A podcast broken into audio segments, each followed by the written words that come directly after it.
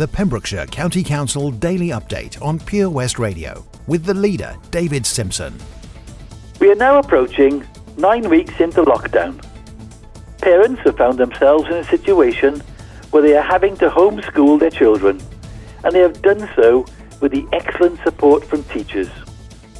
I want to say a really very big thank you to the local school teachers who have continued to look after their key workers' children, and to those who have used technology to communicate with their pupils, and offering vital support to parents and guardians who are homeschooling. We're all going to get through this together, and we will all come out of it together.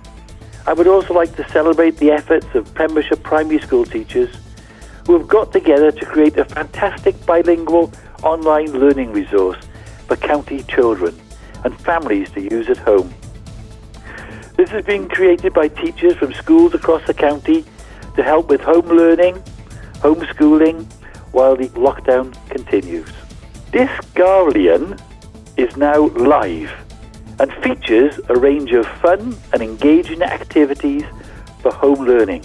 I'm delighted that our schools have collaborated to create high quality online learning activities for parents and pupils that can be used to complement ongoing work that has been set by all schools using HWB and other resources. We all want nothing more than to, for our children to be safely back in their schools.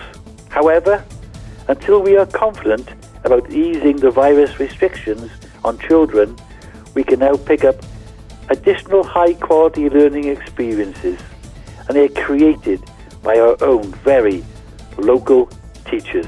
Thank you. The latest news from our local authority, Pembrokeshire County Council on Pure West Radio.